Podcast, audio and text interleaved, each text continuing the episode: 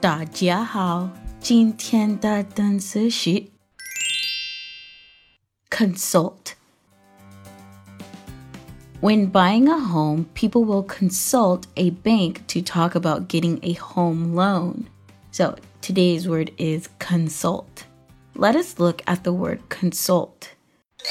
C O N S U L T. Consult.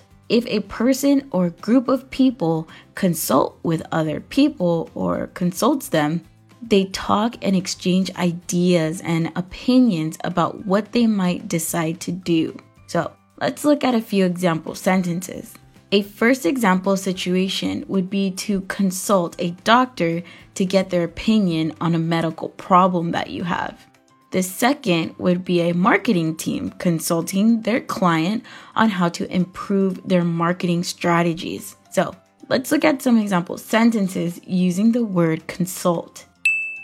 Example 1 Please consult me before you make any decisions. Example 2 I consulted her, but she didn't give me any good ideas. Example 3 I'm consulting her about the vacation plans. Again, the word is consult. 如果想要获取本期节目的文字笔记，微信搜索单词躲不掉，私信回复阿拉伯数字七十一就可以了。